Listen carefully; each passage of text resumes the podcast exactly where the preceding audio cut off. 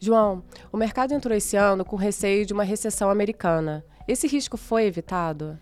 Olha, Carol, para mim esse risco foi claramente postergado. Né? Uhum. Para esse ano não vejo um risco de uma recessão. Né? Foi até um primeiro semestre curioso, porque a gente teve uma crise bancária americana que em algum momento elevou esse risco de recessão percebido, mas no final das contas a gente viu que o aperto adicional de crédito foi muito pequeno e a economia americana tem demonstrado uma resiliência muito grande. E Santucci, o Fed não subiu os juros em junho. Esse ciclo de altas acabou?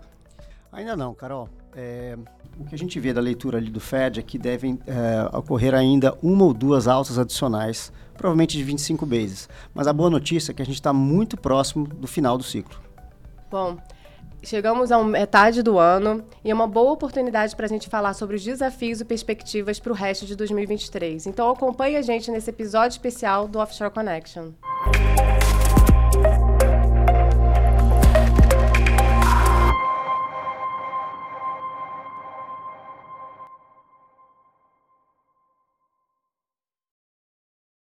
Sejam bem-vindos a mais um episódio do Offshore Connection. Eu trouxe aqui nos estúdios do BTG Pactual Marcelo Santucci, o CIO de Portfólio Solutions Internacional, e o João Scandiuso, o estrategista-chefe de Portfólio Solutions. Sejam bem-vindos mais uma vez. Muito obrigada por estarem aqui. Sempre um prazer, Carol. Sempre um prazer.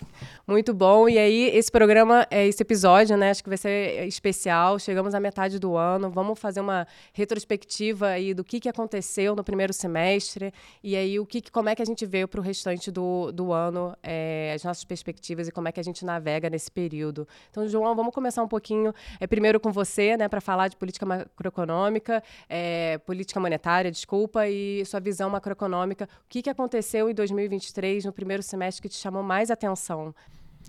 Olha, foi um primeiro semestre um, bocado turbulento. Né? É, a gente começou, primeiro olhando para Estados Unidos, né, com um crescimento excepcionalmente forte que levou os mercados a precificarem um Fed mais agressivo. Ele já tinha desacelerado para 25 Bs de alta. É, quando a gente estava chegando à reunião de março, o mercado chegou a precificar que ele poderia reacelerar para 50. E aí veio a crise do Silicon Valley Bank, os bancos regionais, e o mercado começou a discutir um risco de um aperto forte de crédito né, e do Fed, inclusive, ter que interromper o ciclo de altas. O Fed não interrompeu, mas manteve os 25 Bs com uma preocupação enorme em relação a esse risco de aperto de crédito crédito. Né?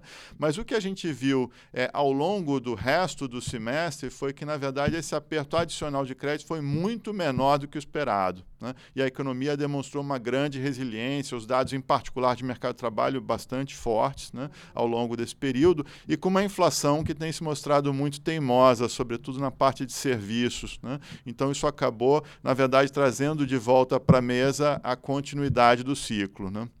Então, isso foi, um, vamos dizer assim, a dinâmica que a gente viu nos Estados Unidos, que foi bastante volátil. Na Europa, o que a gente viu foi uma certa estagnação, um sinal, na verdade, de estagflação. Né? Um crescimento basicamente ao redor de zero, né? mas com o mercado de trabalho muito aquecido, uma aceleração salarial, né? e embora é, a inflação cheia tenha continuado a cair, a gente também lá tem visto uma inflação de serviços e um núcleo que está bastante elevado e bastante teimoso, assim, não está querendo cair muito não. Né? Com tudo isso, o Banco Central Europeu ele manteve o ritmo de alta, né? ele na verdade desacelerou de 50 para 25, mas tem mantido esse ciclo de alta, ainda tem mais trabalho a fazer também. Né?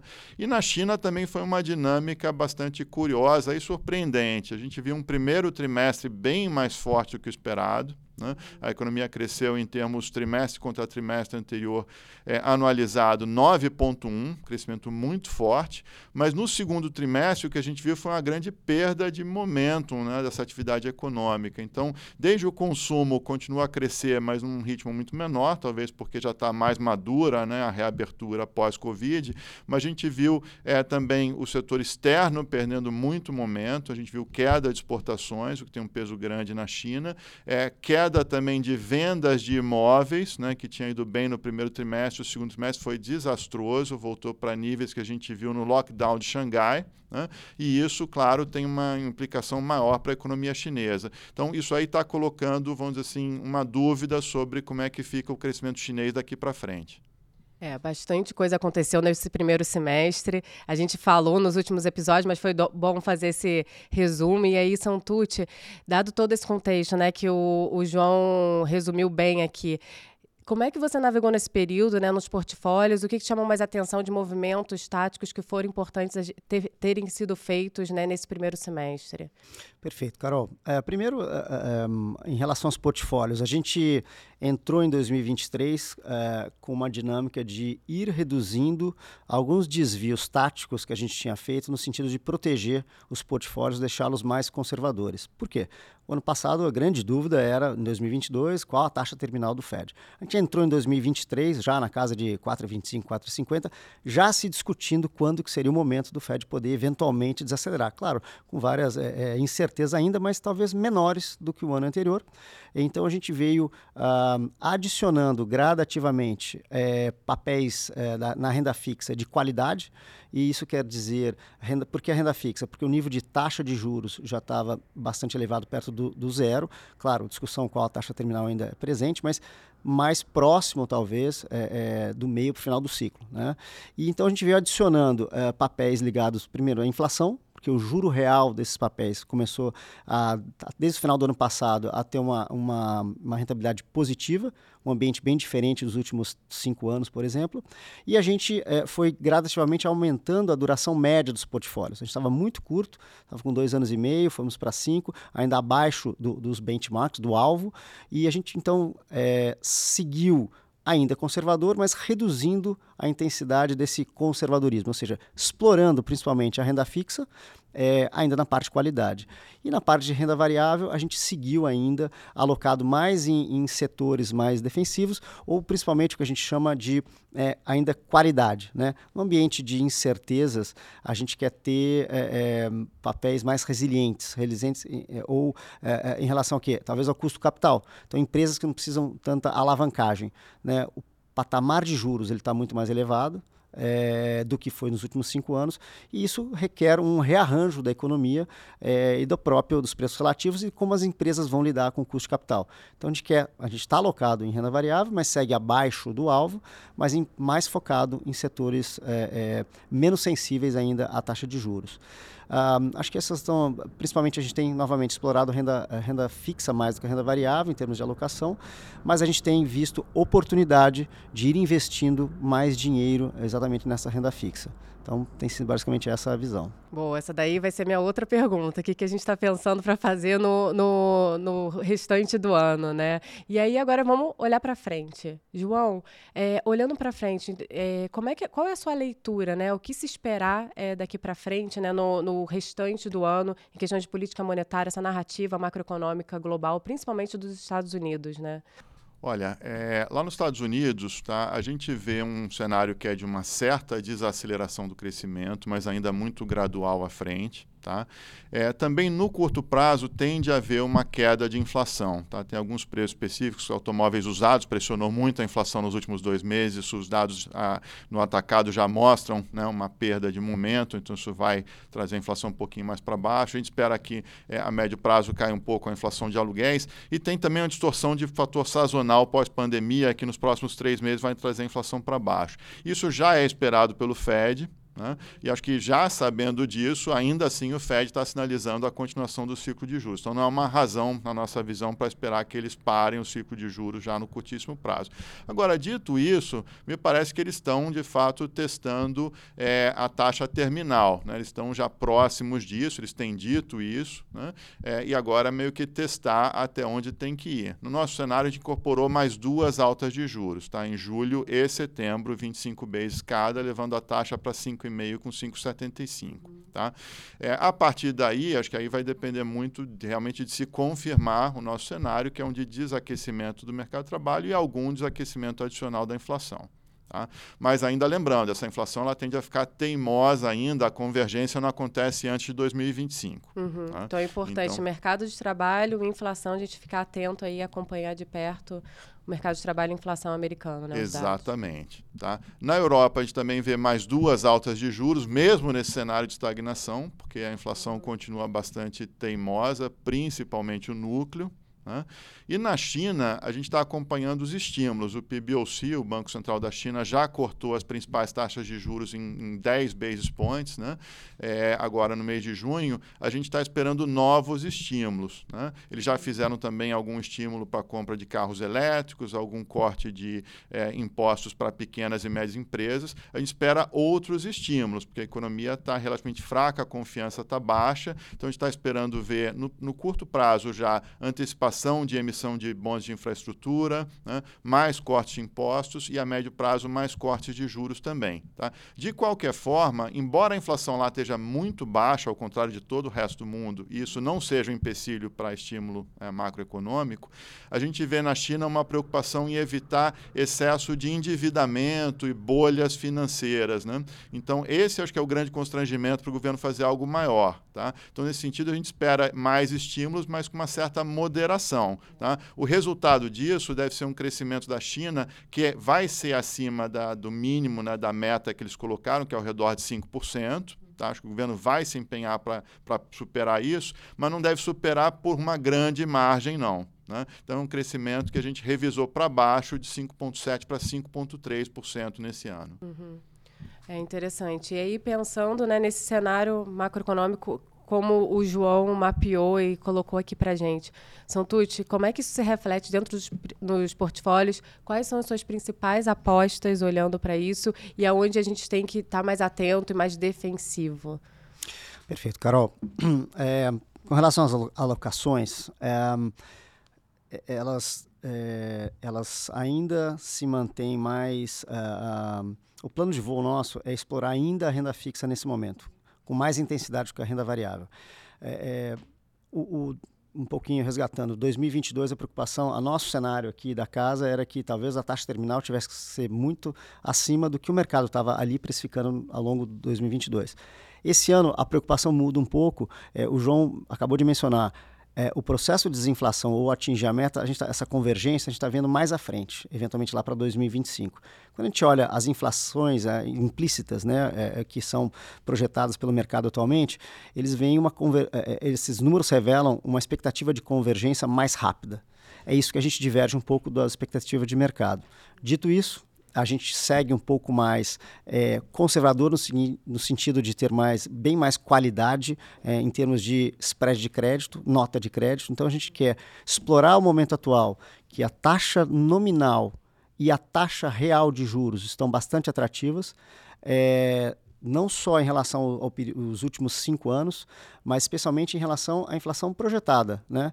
Quando a gente olha esse processo de desinflação, mesmo sendo menos uh, que o mercado imagina, é, o juro nominal é, menos a inflação projetada está está é, sendo possível explorar um juro real acima de 2%, 2,5%. Então, títulos curtos, até três anos é, de inflação, as chamadas TIPS, estão é, gerando entre 2,5% até 3%. Né? É, entre 2% e 3%, os curtos mais altos, mas os, o papel de 3 anos na casa de acima de 2%.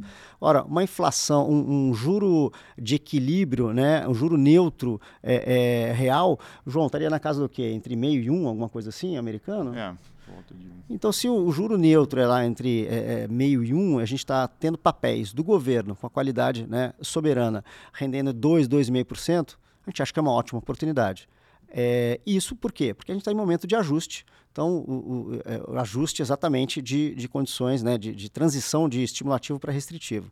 Então, temos explorado não só papéis do governo ligados à inflação, papéis de empresas classificadas com uma alta qualidade, então investment grade, é, e explorando o período mais, é, prazos mais curtos é, de taxa de juros, até 3, 5 anos temos feito sim, é, em função dessa percepção que estamos próximo do final do ciclo, né? não, não acabou, que nem a gente comentou, mas provavelmente estamos muito próximo do final de ciclo, é, isso já permite é, a gente ir alongando um pouco o prazo, é, o vencimento médio dessa carteira de renda fixa. um, obviamente balanceando, como é que a gente alonga isso? É, balanceando uh, uh, esse risco com títulos soberanos longos. Porque no caso de uma, eventualmente, uma desaceleração mais forte, os juros podem uh, ficar menores na parte longa, suavizando um pouco, eventualmente, esse, essa situação de eh, recessão. Longo seria em torno de qual? O, o, o, o prazo médio hoje do portfólio de renda Uhum. fixa está na casa entre seis anos e meio, entre seis e sete Tá anos. Tá? Só que como eu falei que a gente estava com títulos até cinco anos, três, quatro anos Uhum. eh, do mercado soberano e, e- e de grau de investimento, eu preciso puxar um título bem mais longo para puxar o portfólio. Então seria na casa de 12 a 15 anos um título soberano. Uhum. Tá Tá? Para capturar uma eventual, um ganho de capital, uma fechada em relação a um cenário de aversão a risco. Uhum. Dito isso, ah, como a gente imagina que essa, esses juros devem ficar altos por mais tempo para fazer com que essa inflação realmente convirja né, de maneira eh, eventualmente mais séria do que o mercado imagina, ah, o mercado de renda variável parece que ainda não ah, ah, precificou da mesma maneira que o mercado de renda fixa essa situação de juros altos, que pode levar a algum tipo de desaceleração. né? A intensidade dela tem sido discutida, mas talvez eh, os múltiplos né, da, da, eh, do parte de renda variável, eles ainda parecem que não estão eh, precificando de acordo esse nível de juros altos. A gente viu um, um ótimo desempenho dos mercados de renda variável esse ano, em 2023, né? até Chama esse primeiro atenção, semestre é. chama muita atenção, a S&P acima de 10%, o Nasdaq quase 30%. Por que isso? Na verdade, foi um tema específico, que é inteligência artificial, que é uma coisa é, é, realmente pode ser transformacional em termos de, é, de sociedade e de preço dos ativos, mas ele foi muito concentrado. A gente estava falando né, que pô, uma pequena parte é, do, do- da bolsa é que explicou esse rendimento muito bom. Na média, assim, é, a ma- maioria dos papéis teve um rendimento meio que lateral, 0 a 0 este ano. Foi realmente as empresas é, ligadas a esse, esse tema. Então, é, é, a gente segue na parte de renda variável é, com aloca seguimos alocados, mas de uma maneira é, com, uma, é, uma alocação abaixo do alvo. Deveremos seguir assim por algum tempo, explorando papéis de qualidade que, não se, que, que são geradores de caixa e que não têm tanta dependência desse custo de capital que deve ficar mais alto, como a gente já falou anteriormente. Então, o plano de voo seria utilizar, né, a- aumentar a duração é, e gradativamente, à medida que os juros é, vão, a, a gente vai passando o tempo e a inflação vai convergindo, provavelmente em 2024 e 2025 a gente pode ter, é, com a inflação caindo, a gente pode ter um nível um pouco mais é, é, não tão apertado de juros né, do Fed, e ali a gente é, pode ser um momento de migrando para vencimentos mais longos na renda é, fixa e eventualmente ir adicionando renda variável eh, nos portfólios. Mas nesse momento a gente ainda segue eh, achando mais atrativa a renda fixa. E de inúmeras maneiras a gente pode explorar isso. Acho que esse é o, é o grande eh, o plano de voo nosso olhando à frente. E olhando o. pegando o portfólio 40-60, né? Que a gente usa, o 40% em ações e 60% em renda fixa, né? Que é um portfólio que a gente usa aqui como balanceado. É, ele ano passado teve um, um retorno muito negativo, né? De dois dígitos. Esse ano já, na metade do ano, já está em torno de 6%. É, Positivo. Positivo, tá positivo 6%. Então, tem boa notícia aí, sua perspectiva em relação a isso até o resto do ano. É, como é que você enxerga? É, é, eu acho que é- tem muito a ver com o ciclo econômico. Né? Quando a gente olha os últimos 25 anos, ahm, e aí é mais fácil olhar eventualmente o portfólio, que é muito análogo ao que a gente está falando, mas o, o inverso, 60-40, 60 é, renda variável 40, que é, mais, é um portfólio bem tradicional lá fora. É, em 25 anos a gente teve quatro eventos em que esta combinação né, de- das duas classes de ativos, usando os benchmarks, tá, é, teve variações mais negativas do que 5%, né? 5%, ma- ma- é, é, menos 5 ou mais. Ou Quatro eventos em 25 anos. Quando a gente olha isso, é, foram momentos que normalmente, né, é, 2001, 2008, 2010, 2022, é, foram momentos que teve uma grande queda de renda variável. É, e a renda fixa, na verdade, teve uma contribuição até um pouco positiva, porque naqueles momentos que houve uma situação de estresse geopolítico ou desaceleração forte, os juros caíram, os yields fecharam é, e a bolsa caiu muito. Então, essa explicação foi mais dada pela renda variável. É, no ano passado, na verdade, houve uma sincronia, porque a renda fixa teve um- uma queda muito forte, os títulos soberanos eh, de renda fixa caíram muito pela marcação do mercado, pela elevação forte de juros que houve, e a renda variável também. Então a contribuição veio muito das duas classes. olhando à frente, a gente acha que é um período mais é, é, é, parecido com os últimos, a, as últimas 21 é, amostras dos últimos 25 anos, não as quatro que foram bem negativas. Então a gente já começou o ano muito forte, com rentabilidade positiva, e a gente vê, ah, é, como eu falei, prospectivamente, a inflação caindo, né? discussão de velocidade é importante, mas ela está caindo, e os juros devem ficar mais altos mais tempo. Então gera uma situação que é um retorno positivo interessante, nível de alta, final de ciclo significa chance. De, quando você chega no final de ciclo de alta, o próximo movimento normalmente é de queda e não de alta. Então, ele ficando parado ou caindo gera um retorno esperado positivo na renda fixa, é, inclusive um retorno real e um juro real bem positivo, como a gente acabou de falar. E nesse ambiente que houve uma boa reprecificação da renda variável, pode até ter alguma coisa adicional, como a gente falou, mas é, para frente, uh, ah, 2023, provavelmente renda fixa é bem atrativa em relação à renda variável. 2024, com acomodação, a gente vê eventualmente renda fixa perdendo um pouco atratividade e ganhando renda variável mais atratividade. E 2025, renda variável e renda fixa. O bacana dessa história é que é, a gestão ativa ela é bastante importante. Por quê? Gestão ativa no sentido de ter flexibilidade para poder compensar ou é, calibrar a intensidade entre as classes de ativos, né, renda fixa e renda variável, à luz do cenário. O ano passado houve uma sincronia, é, é, diferentemente do histórico, né, que essas duas classes de ativos elas eram têm um efeito compensatório. O ano passado, pelo ajuste que teve, o juro era zero, subiu os juros e a renda fixa, a renda variável também apanhou. As duas classes apanharam.